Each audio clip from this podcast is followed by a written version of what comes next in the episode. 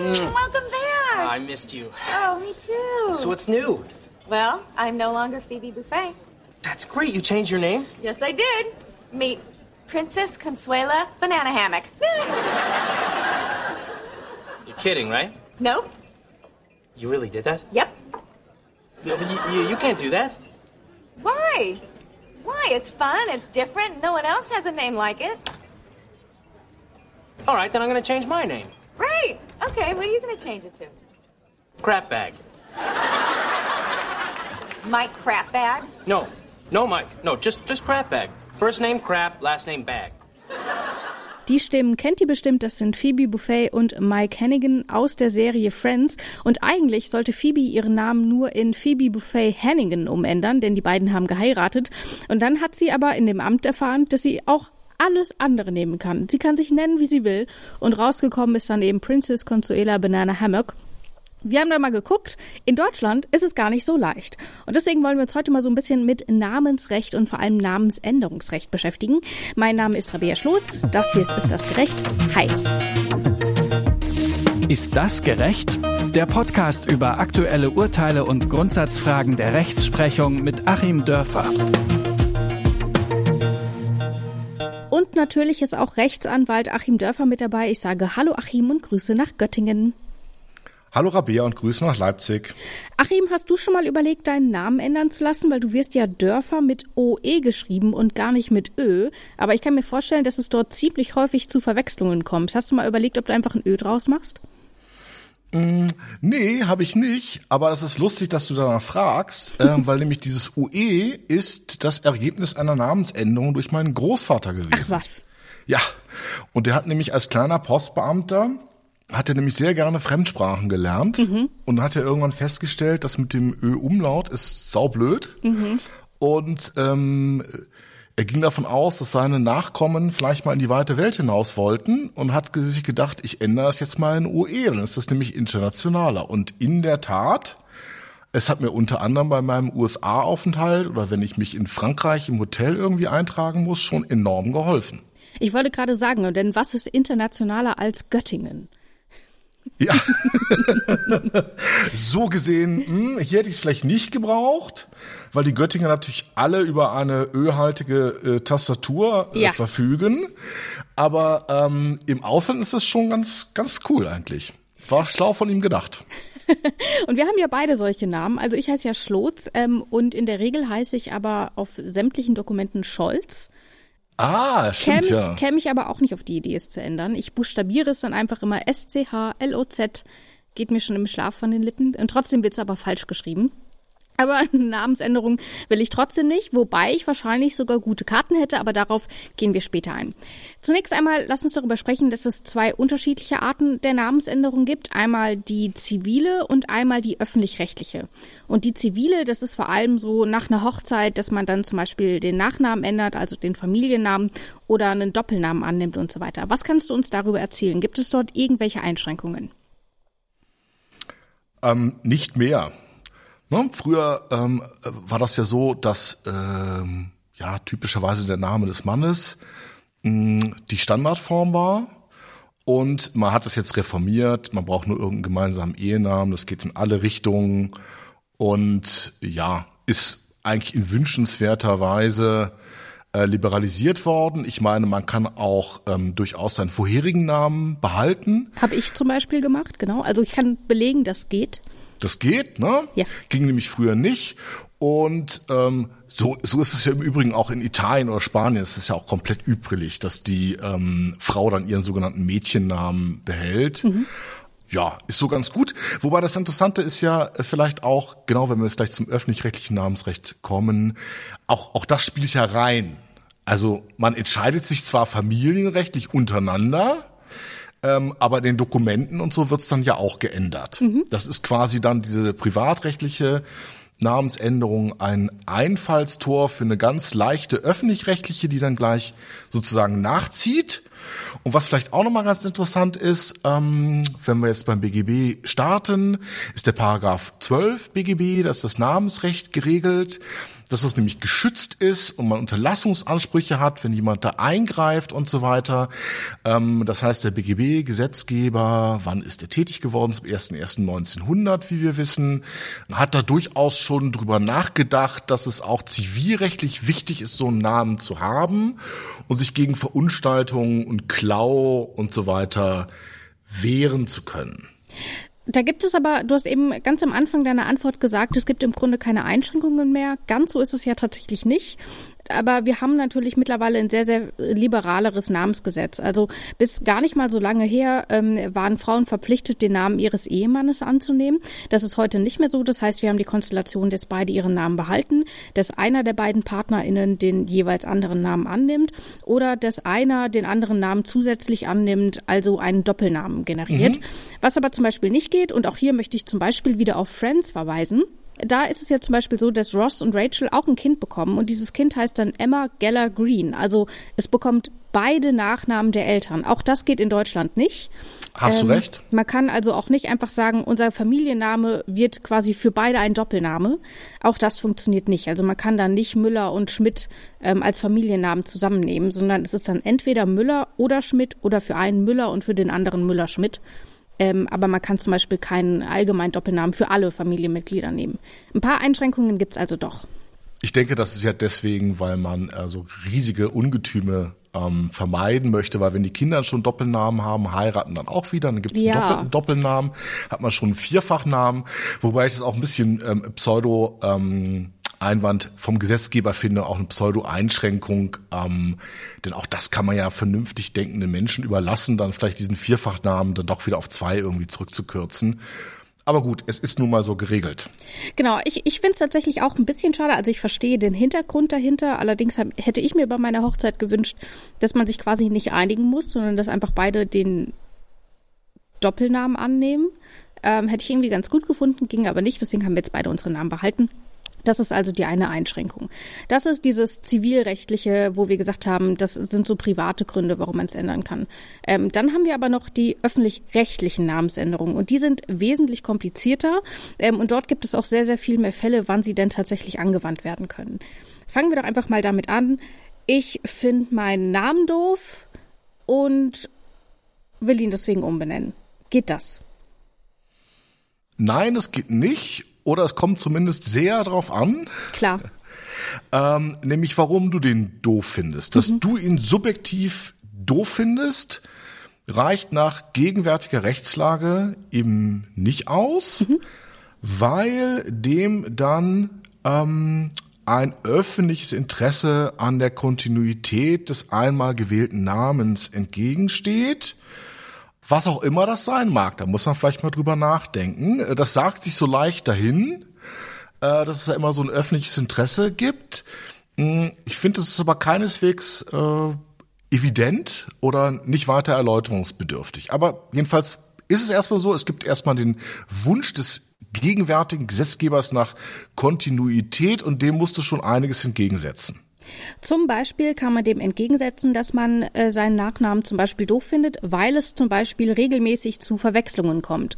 Sei es zum Beispiel, weil ähm, im gleichen Haus zweimal der gleiche Familienname vertreten ist und deswegen ständig Post falsch abgegeben wird. Das kann ein Grund sein. Dann hat, hat, hat man das Recht, seinen Nachnamen zum Beispiel zu ändern. Aber zum Beispiel auch, weil Müller einfach ein super häufiger Name ist und deswegen immer irgendwie zu Verwechslungen kommt oder insgesamt, weil die Häufigkeit einfach Probleme mit sich bringt. Das sind zum Beispiel Gründe, warum man den Nachnamen ändern kann.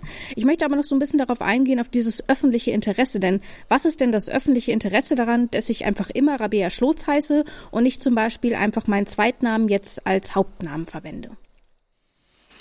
Ja, was ist das öffentliche Interesse daran? Das fällt mir schon relativ schwer, das ähm, zu beantworten, weil ich so ein fieser, ähm, in der Wolle gefärbter Liberaler bin.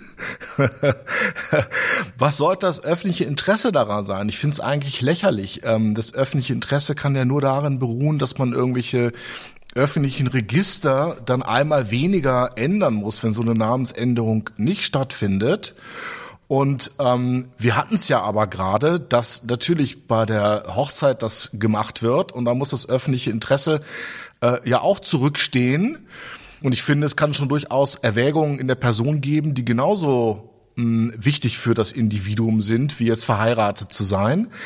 Also diese, dieser Wunsch, dann, ähm, dass die Standesbeamten wenig zu tun haben, das ist ja eigentlich das öffentliche Interesse, mhm.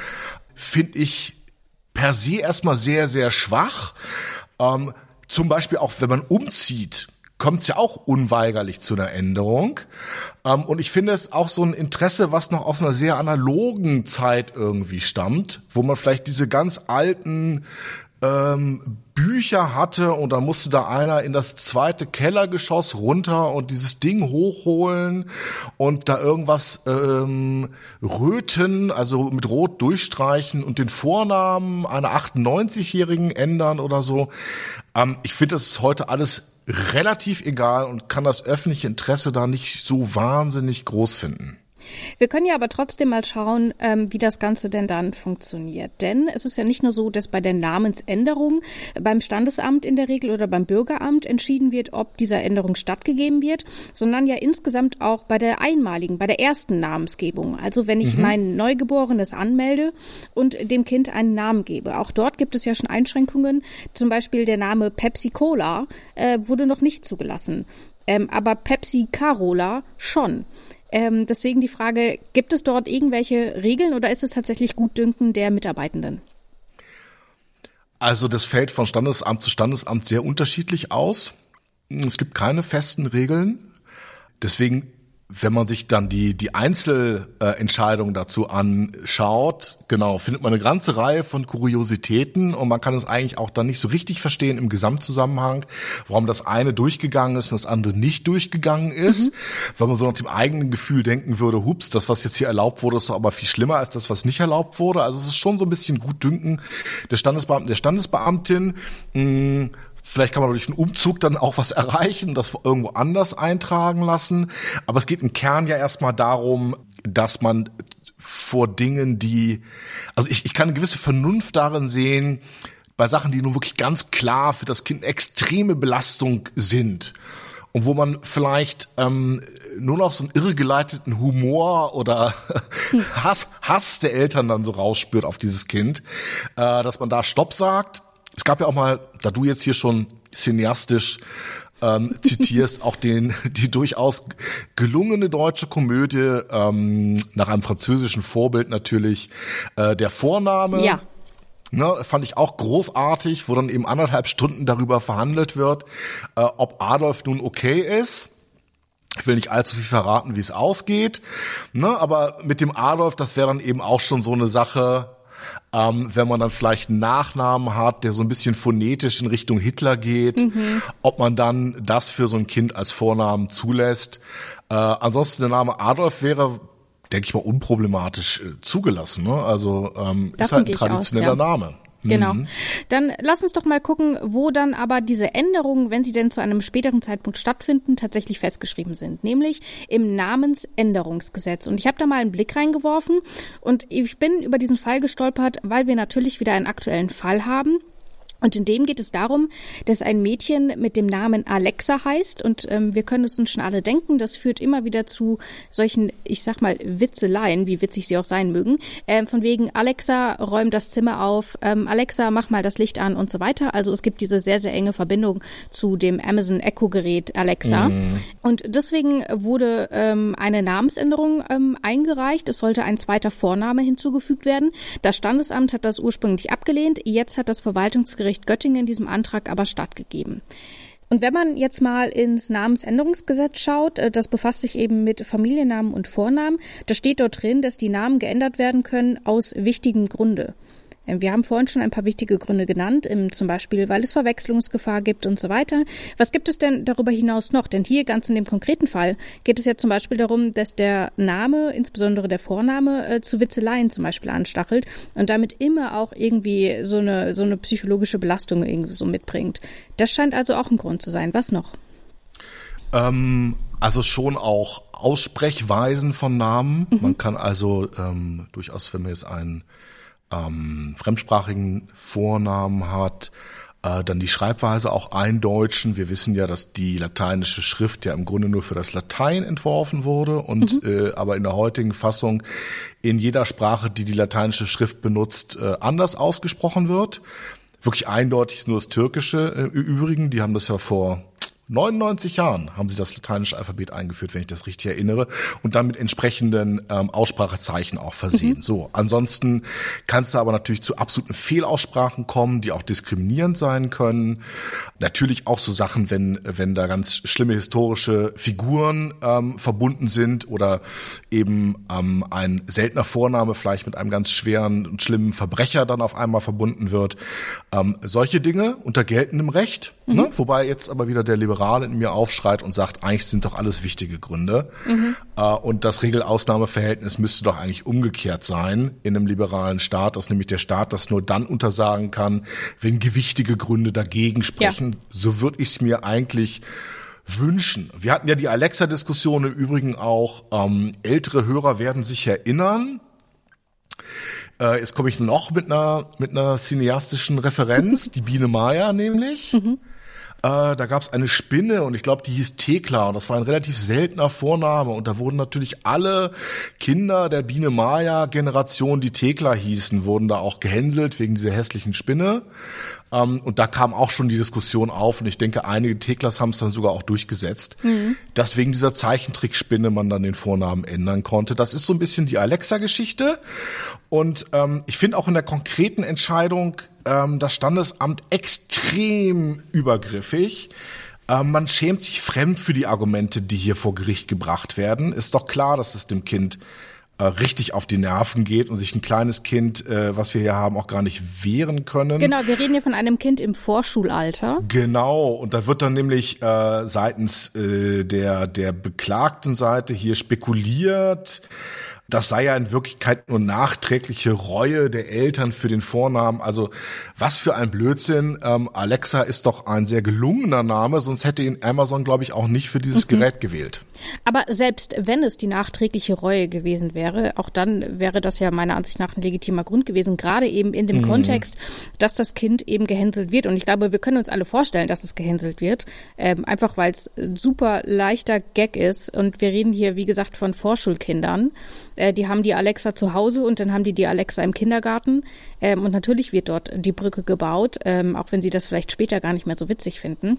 Aber tatsächlich ist es ja so, dass das ähm, Bürgeramt oder in dem Fall das, ähm, das Standesamt gesagt hat, ähm, hier lassen wir keine Änderung zu, weil es gäbe überhaupt keine psychologische Diagnose, die die Belastung des Kindes tatsächlich einwandfrei bestätigt.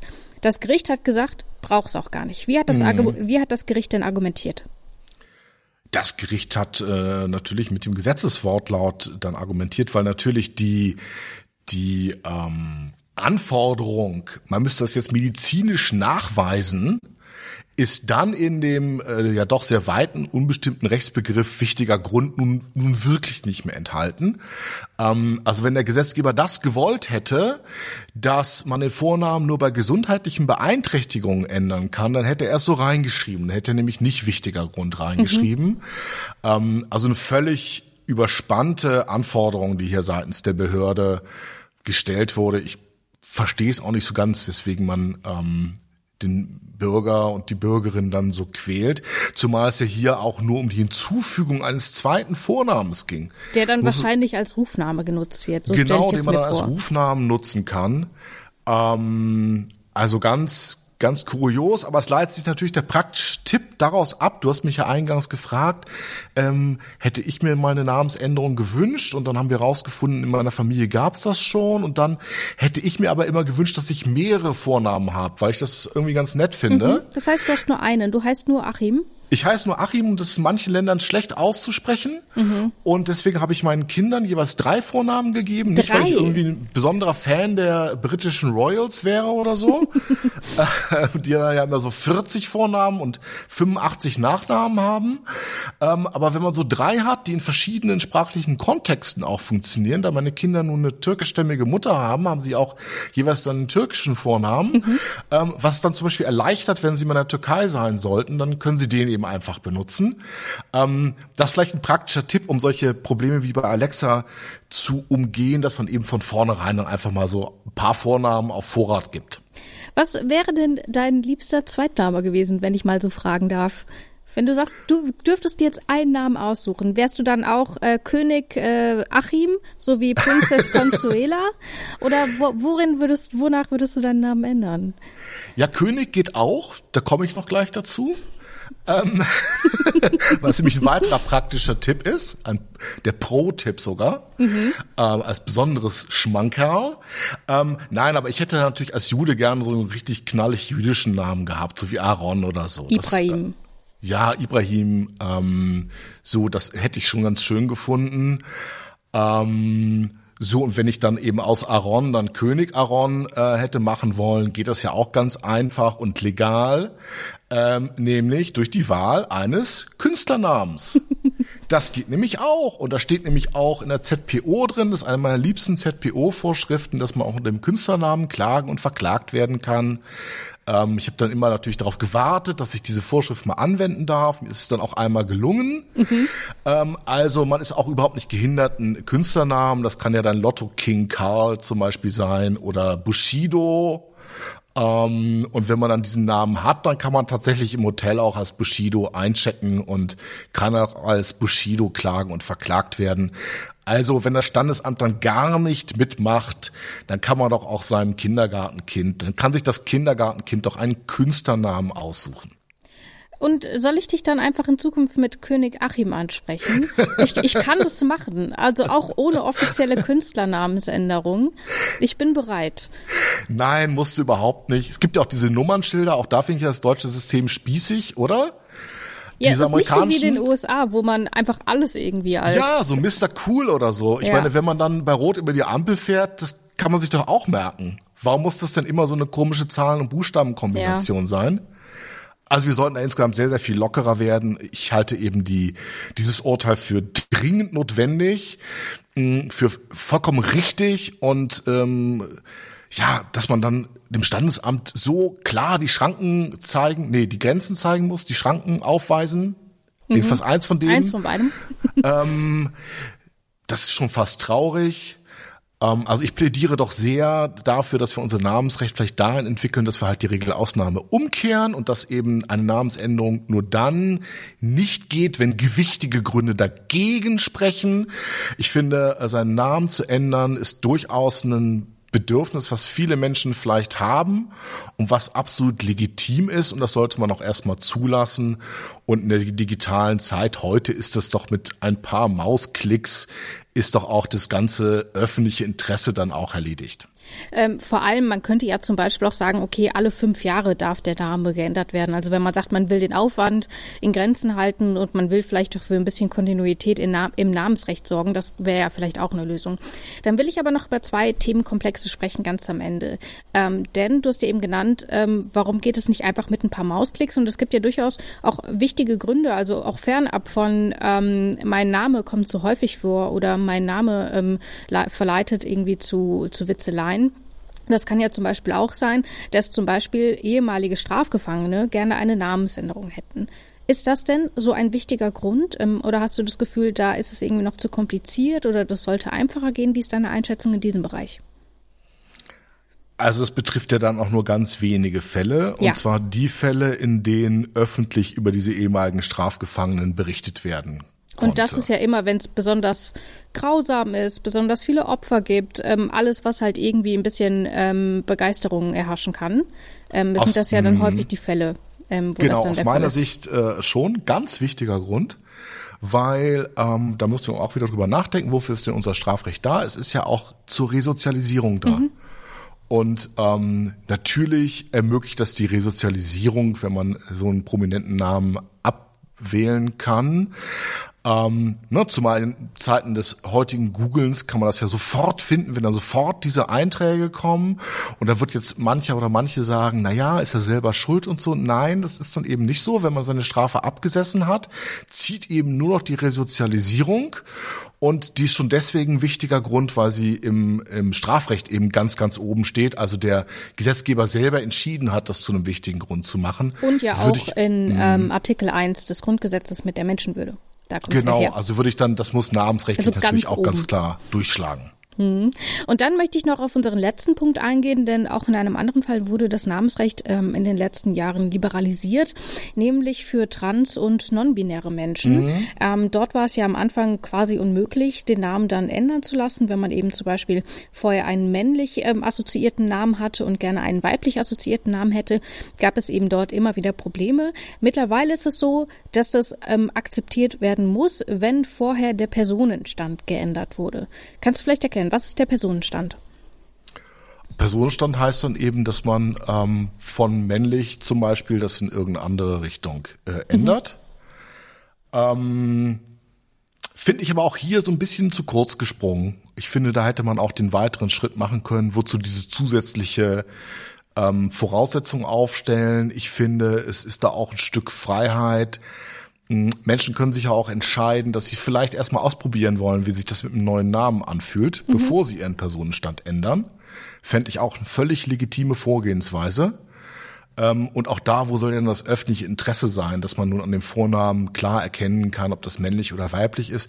Das ist doch bei vielen Vornamen sowieso nicht der Fall. Wir kennen ja auch die Mode gerade im Moment, auch solche doppel äh, Vornamen zu mhm. haben, wie Sina. Sina ist äh, ähm, nach äh, Sinan, ähm, also in der Türkei Männername zum Beispiel, mhm. dann kennen wir eigentlich aber auch als Frauennamen, wir kennen Kim als Doppel.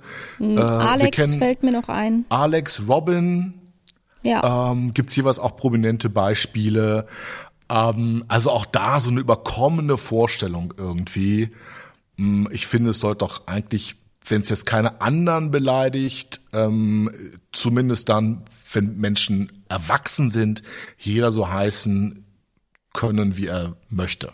Und auch dort sind die USA wieder deutlich liberaler, denn zum Beispiel die Tochter von Blake Lively und Ryan Reynolds, wobei ich jetzt gerade nicht sicher bin, ob das kanadische Kinder sind oder amerikanische. Auf jeden Fall dort heißt die Tochter James.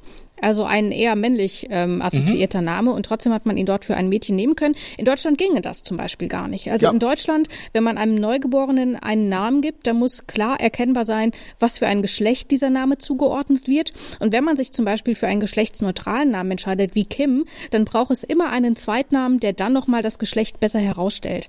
Ähm, also hier gibt es sehr, sehr ähm, enge Richtlinien, wie das denn, wie das denn möglich ist. Und deswegen würde ich mal sagen, wir fassen zusammen. Also die zivilrechtliche. Eine Sache muss ich noch kurz sagen ja. dazwischen. Gerade wo du gerade bei männlich und weiblich bist. Eine Sache ist nämlich völlig verrückt.